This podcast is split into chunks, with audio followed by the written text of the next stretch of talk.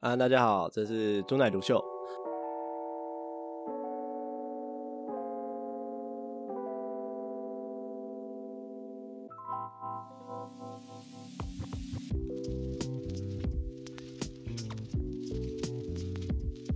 那今天中奶独秀其实是要聊一个最近议题上的东西，那跟大家聊一聊王美这个生物到底要怎么去定位，跟他们的脉络，还有一些呃，他们因为现其实现在的呃创作者，包含 YouTuber，包含 Podcaster，包含 IG 的经营者，包含一些直播主，其实他们都有一个内在小圈圈混在一起。那我今天就来聊一聊。那其实这件事情也是上个礼拜。比较红的一个新闻，大家应该都有看到，就是呃，关键字“亲亲”空格仙人跳空格放火。我不是在暗指“青青仙人跳”，因为我不想被告，只是你这样去搜比较容易搜得到新闻。那呃，这件事情你可以看到说，哎，放火是一个 YouTuber，那亲亲是可能大部分人都还不太认识网红，他们怎么去连接在一起的？首先，我们要先聊到就是呃，关于。我不知道大家以前大概一两年前吧，就是从交友软体开始玩起来之后，延伸到后来有直播主，然后到目前的古奈，它是呃，我现其实其实我现在也是开着古奈的直播啦，就是包括现在古奈，他们是用一个直播的形式，开始有很多美亚，我们所谓就是讲我们喜欢那种诶 y o s o Naple，然后呃 IG 上可以很正的美亚，开始有一个跟群众互动管道，所以就开始有了直播经济这件事情。那其实直播公司一发展至，呃，直播这个生态圈发展至今，我们会有几个角色，一个是呃直播平台，那平台本身的平台本身追寻的就是分润跟平台的流量。那其实平台我们大家都知道，平台的流量对于创作者而言是不可考的，因为我们不会知道说，就是平台给我们的数据是真的还是假的，像。YouTube 跟像 Twitch，他们其实是比较，嗯，比较该怎么讲？我们会认为它是比较公正的啦。他们给的数据也相对确实，然后再来就是他们也会试出一些 API，所以我们可以用各种管道去求证它本身的数据。但是像是一期啊，像是 Long Life 啊，像是金刚啊，我们就很难去确认它本身的直播人数是真的还是假的。所以。直播是一个相对模糊的管道，但是对于参与直播的工作者们，包含直播主，包含一些直播公司的员工，包含呃刚刚讲到就是直播之后还有下一层经纪公司，他们各个而言的话，他们就是比较重视说，哦，这个东西可以给我带来钱，给我赚到钱，那钱是根据什么标准去收？其实只要有这样的机制完善之后，直播平台的呃我们说金流链就已经串出来了。那除了平台跟直播主以外，我们还会看到有一个经纪公司这个存在。经纪公司的任务就是他们要找寻新的直播主，他们要培育把这些直播主给捧红，让这些直播主的流量会有越来越多的人参与。那他们赚的钱通常是源自于直播主的抖内费用的抽成，然后还有一些有一些比较官媒的，他们会去 他们会去跟直播平台收一个就是服务费的服务费这样的费用。其实我这一集原本想要找就是经纪公司的朋友来跟我对路，可是嗯，他觉得有点危险，所以就不要了。那刚好也是因为我们现在的节目其实还比较不红，所以我现在还可以聊一些比较危险的话题。那像呃刚刚讲到这几个角色嘛，其实经纪公司本身在于捧红这些直播主就有很多各式各样的渠道。那再来我们会聊到说，呃，其实包含现在不管是一些。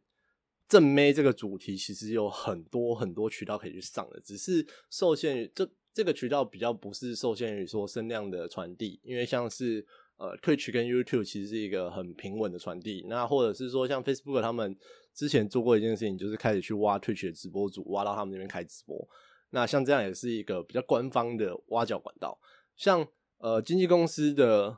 让大家上节目这件事情，通常是靠着人脉去破去破冰的。所以像是你会看到有一些呃直播主，他们可以去上 YouTube，有一些 YouTube 的影片，那或者是可以上一些国光帮帮忙，或者是像麻辣天宫这种角色，就是他们可以在里面担任来宾的角色。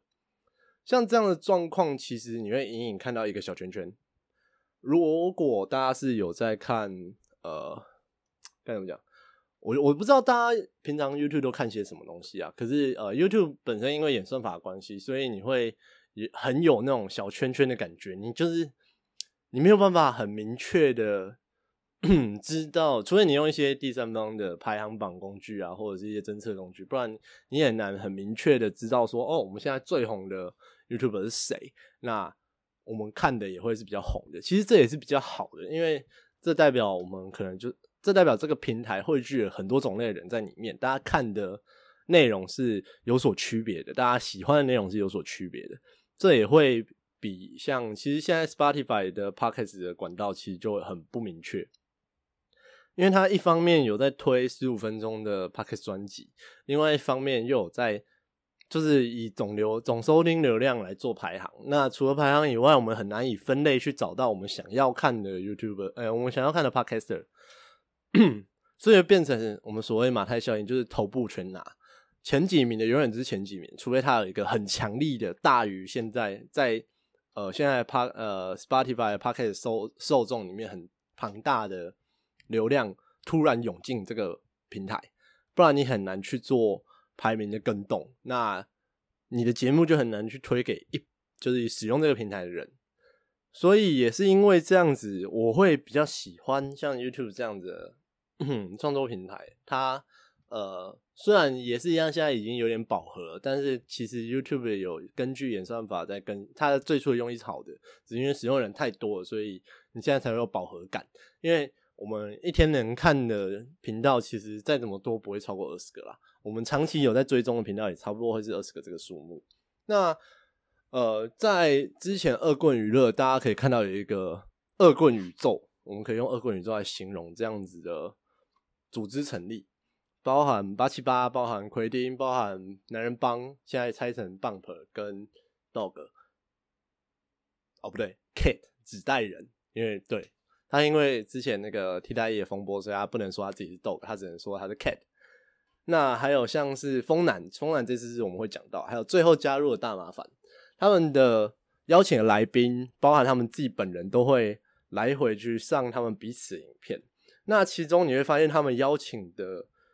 梅亚，就是他们找的主题都比较偏新三色一点，所以一定会有需要大量梅亚置入的状况。你会发现，他们找的梅亚都是比较同类型的，好像都是同一群梅亚。这群梅亚是谁呢？你会发现哦，这群梅亚也很常去上国王帮，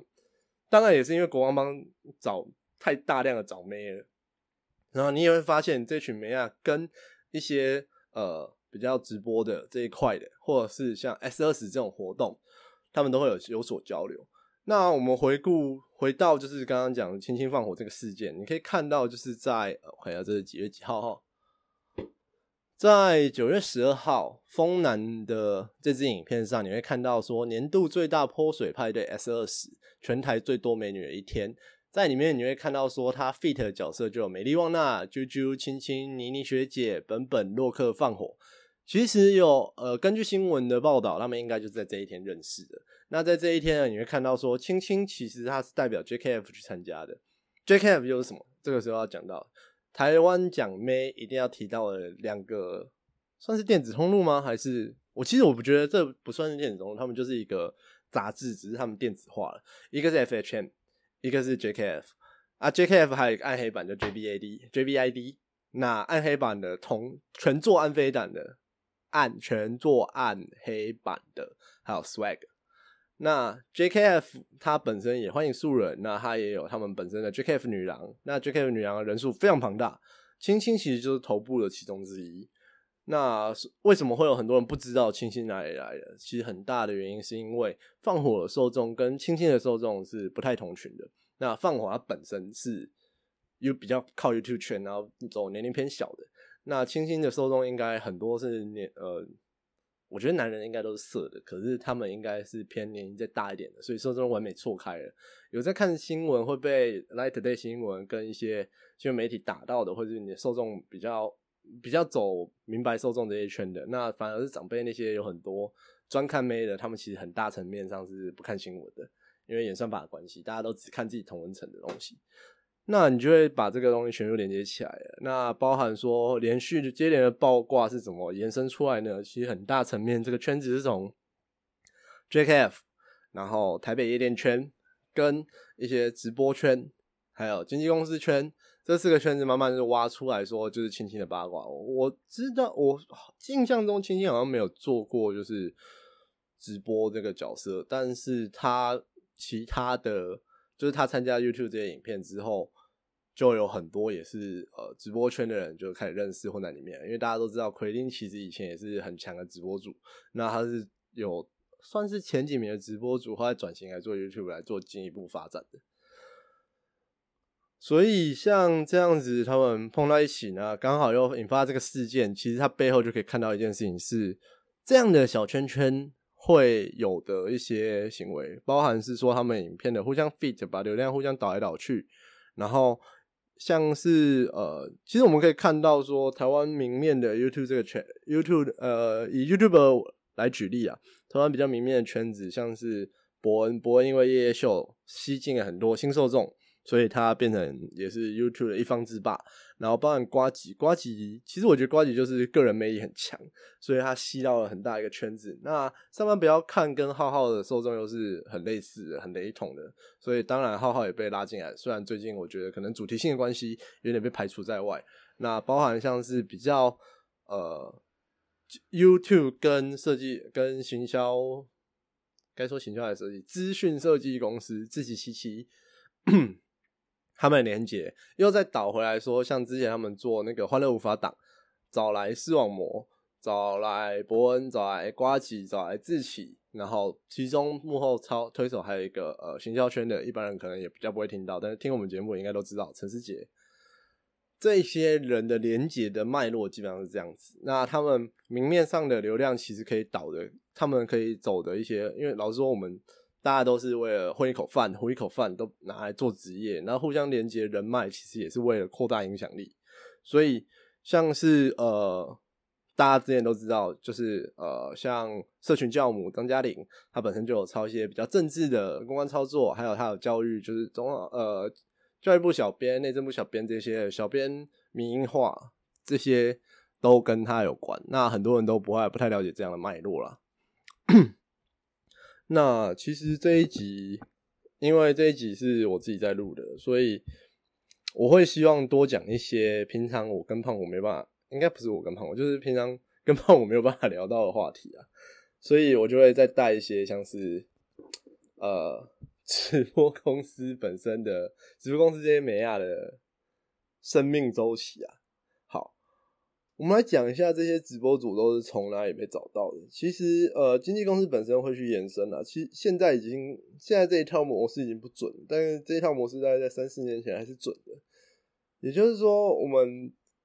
你要想，就是说人会开始进去一个不知道会不会赚钱的平台来尝试，都是靠着业务的力量。那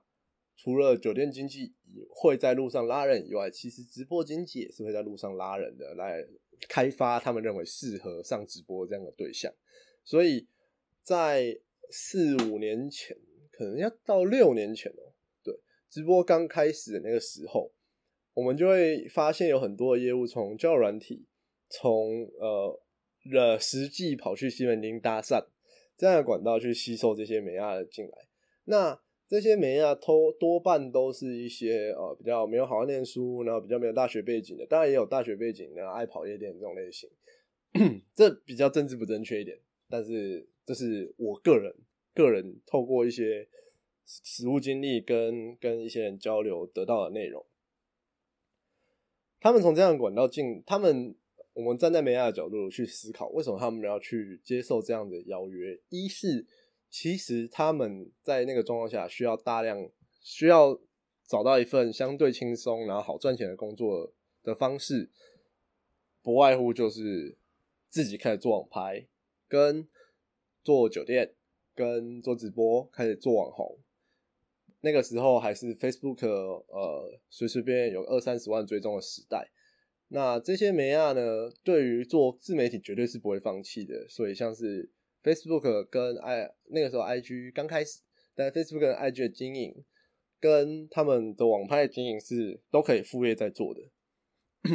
但还是需要有一个相对稳定的收入来源，因为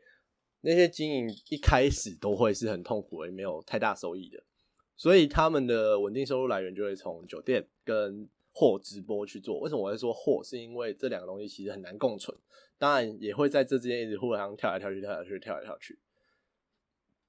然后呢，走直选择做直播的这一群人，在发展到大概两三年前的时候，他们会发现，哎，直播开始遇到瓶颈，他们赚的钱变少了。这个时候分成两派，我刚刚有说嘛，就是直播跟酒店是会互相跳来跳去的。那他们分成两派之后呢，直播分成两派之后呢，有一部分的人会开始跳出来做自媒体，开始走 IG 的网红经营，开始走自己的社团经营，开始进入 YouTube 创作的阶段。然后培养自己的女生受众，或者是呃，他们会延续现在男生的受众，开始走向 JKF，走向 JVID 的拍摄。呃，走 JVID 就会比较卖色一点，女生众的受众就会比较是美妆之类的，或者是自己代理品牌，或者是开始做一些像结合线的崛起，也差不多是在那个时代做一些微商这样的角色。那如果你要走暗黑的，就会开始哎重新回到酒店，但是他们。在酒店就是已经打猎打工兼差，就开始走饭局妹的状态。饭局妹的进化是饭友，饭局妹的退化就会是呃比较 联谊社的那种固定入固定角色。其实也是有一群人在挖，也是有那种呃那种什么婚姻媒合公司之类的，他们会去邀约这样子的直播主，然后过气的，然后或者是。呃，以前待过酒店，但是给他们安个职业洗白的，然后去跟一些那那个时候，其实从那个时候到现在都一样，就是有稳定收益，然后钱很多，但是认识不了女生的，就是一些医生啊，一些律师啊，然后一些什么工程师啊这样的角色去联谊。那如果这个时候结婚了，就恭喜找到长期饭票，然后人生开始胜利。那如果没有找到呢，可能就会劣化，回去做饭局妹啊，然后同时不放过这样的机会。再延伸到下一步，他可能就会开始走啊，有些会开始说我不想要走卖肉的工作，然后开始去做一些 相对不卖肉，例如说转网 DJ，转网发完自己一套职业，因为其实做得好的那个时候声量都不差，但做不好的可能做不好，其实大概半年左右就死掉了，那就回去酒店领稳定薪水，酒店好一点的可以做经济做公关，开始动一些脑袋。呃，我这样讲，我其实不是很不是很想这样讲，但是其实有一些他们会做公关的角色，其实在剥削自己的同才，他们就会去找一堆可能我在东南亚有线，我开始往国外发展，那他们就会去在那边认识一些二代，认识一些富豪，然后把那些富豪抓来台湾玩的时候呢，伴游就叫他们点自己的妹，点自己的朋友。然后再回头跟他们收回扣，我觉得这其实算是一种剥削。但是说实在啊，商业本质就是压榨啦，总得有人被 压榨，才会有人稳定获利嘛。那做到公关这一步，你可能开始自立门户，开始做成一个自己的茶庄、自己的外送茶店、自己的半套店、自己的呃总机 GTO 这样的角色。所以混不好的呢，就会变成伴游小姐，变成呃。按摩小姐变成 GTO 变成五茶馆，最差最差最差就是去做全套了。那全套也有分很多，例如说，呃，GTO 会叫的，因为你要竞争的对手是一些东南亚便宜的、中国的便宜的，所以你就说往更低下去走。这个东西讲到这里，我其实已经有点讲不太下去了。反正就大家知道，就开始过得很不好了。那这大概就会是直播经济跟呃酒店经济。框的这一群女生从业者的一个质押发展。那我在最后我会给大家带一个我自己觉得其实现在比较好的发展，因为其实像古奈的直播这件事情啊，古奈直播这件事情我其实看蛮多的。那古奈在直古奈的直播算是我当时蛮兴奋的一件事情，因为它本身对于整个交友软体来说是一个很有趣的新发展。那延伸到一定程度是，他其实可以做很强的 campaign，像 eGather 那样子，因为 eGather 他自己培养了一个他交友软体内的文化，但其实古奈一我们也看到这个文化，可是没有官方介入的角色的，这件事情其实蛮可惜的，因为他们在有直播的引入之后，他们有一个，他们同时他们把直播引入这件事情本身就已经破坏了这个软体的使用体验。那你又不去 增加新的客群流入，所以你会看到现在大家使用古奈的人多半都是在骂，而不是 而不是比较正面的评价。这件事情我觉得是非常可惜的。靠腰刚错过两个粉丝，你看我现在就是 开着古奈直播，其实很难好好录音，没关系，我之后要慢慢解决这个问题。那我们延伸再去讲说，古奈跟。其实古奈做了一个半直播平台、半交友软体这样的定位，它可以去做的有一些选择。因为其实我刚刚已经不小心讲给古奈小编了，那我就一口气讲。我刚刚说的是，它其实有很多它素人的直播主都很强，啊，多半都是没有经纪约的。那一是古奈可以作为经纪公司把他们签下来，然后开始把他们置入，例如说我们开始拍古奈自己的 YouTube 影片，开始做一些企划，把他们直播遇到一些事情整合成一集丢上去。例如说，十个玩古奈会发生的事情，或者是呃，十个古奈上最讨厌的男生种类，然后我们用直播的片段去讲。那因为古奈本身直播种类太多了，它有一对一的，它有呃一对多的，它有那种就是我也不知道为什么，就是会先打给你，然后叫你回空，然后再给你收罐头的。这么多的渠道，其实你只要能截录中间的内容，或者是你把同时开古奈直播跟串流到 YouTube 平台，或者是你可以把古奈这个直播侧录，然后下载下来，然后自己就让 YouTube 获取流量，这都是一个新流量涌入的方式。那你也应该要把它的获利来源，不要就是使用古奈的直播主的获利来源，不仅仅限于抖内，因为我们都看到直播平台仅仅限于抖内，对那些直播主而言就是会饿死。你起码丢上 YouTube 虽然没多少钱，但是还是有个流量费。那你去收一些业配，开始做业配管道，其实这也是一些好事。或者是你干脆把，你干脆就是美和一些厂商，那那些厂商的业配费灌入这些素人直播主上面，其实都会是一些把这个文化做起来的方式。啊，我是不知道为什么这个 idea 其实蛮简单的啊，没有人去做啊。我会讲出来，其实也是呃。如果大家有在听台通的话，台通上一集就是何也有讲，何也有进来，他们有说很多人就喜欢事后诸葛称口舌口舌之快，就是我提一个 idea，然后我不去做，借此换取一些哦，其实我也很优秀这样的假象。我会提这个 idea，就是今天如果古奈拿去做走了，我没差，哎，我的确也是跟古奈内部的这个叫什么古奈小帅警对。那个声波香波小帮手就是古奈小帅警，我其实有跟他提到，那他这其实就代表他们公司内部已经听到，那我就其实没差了。然后第二点是，其实这个 idea 如果能成，我是很有兴趣去参与它的，只是 这个里面是古奈愿不愿意让我参加啦。好，那这一集中奶读秀就先到这边，我之后还有一集，就是其实我这个题材准备很久，就是呃小老板的黑道防治指南。那这一集我不知道，我会希望是以一个人对谈模式去录音，因为我发现其实我个人自己自说自话录音很，我没有办法看一个人的反馈就知道说，因为我通常我比较擅长的是跟一个人对话，而不是自己自顾自的无脑说，因为无脑说很容易讲到观众都听不懂我在讲什么，所以我需要有一个人站在对面来跟我对话。我相信现在会听。周氏瞎聊跟朱奶独秀的人，都是我的朋友们。我会希望有一个人来跟我，就是我邀请他上来，来上我的 p o c k e t 节目，希望可以跟我录，就是黑道防治指南这件事情。那如果你有意愿的话，欢迎你私信我、敲我，什么都可以。那就谢谢大家，朱奶独秀这集就到这边，大家拜拜。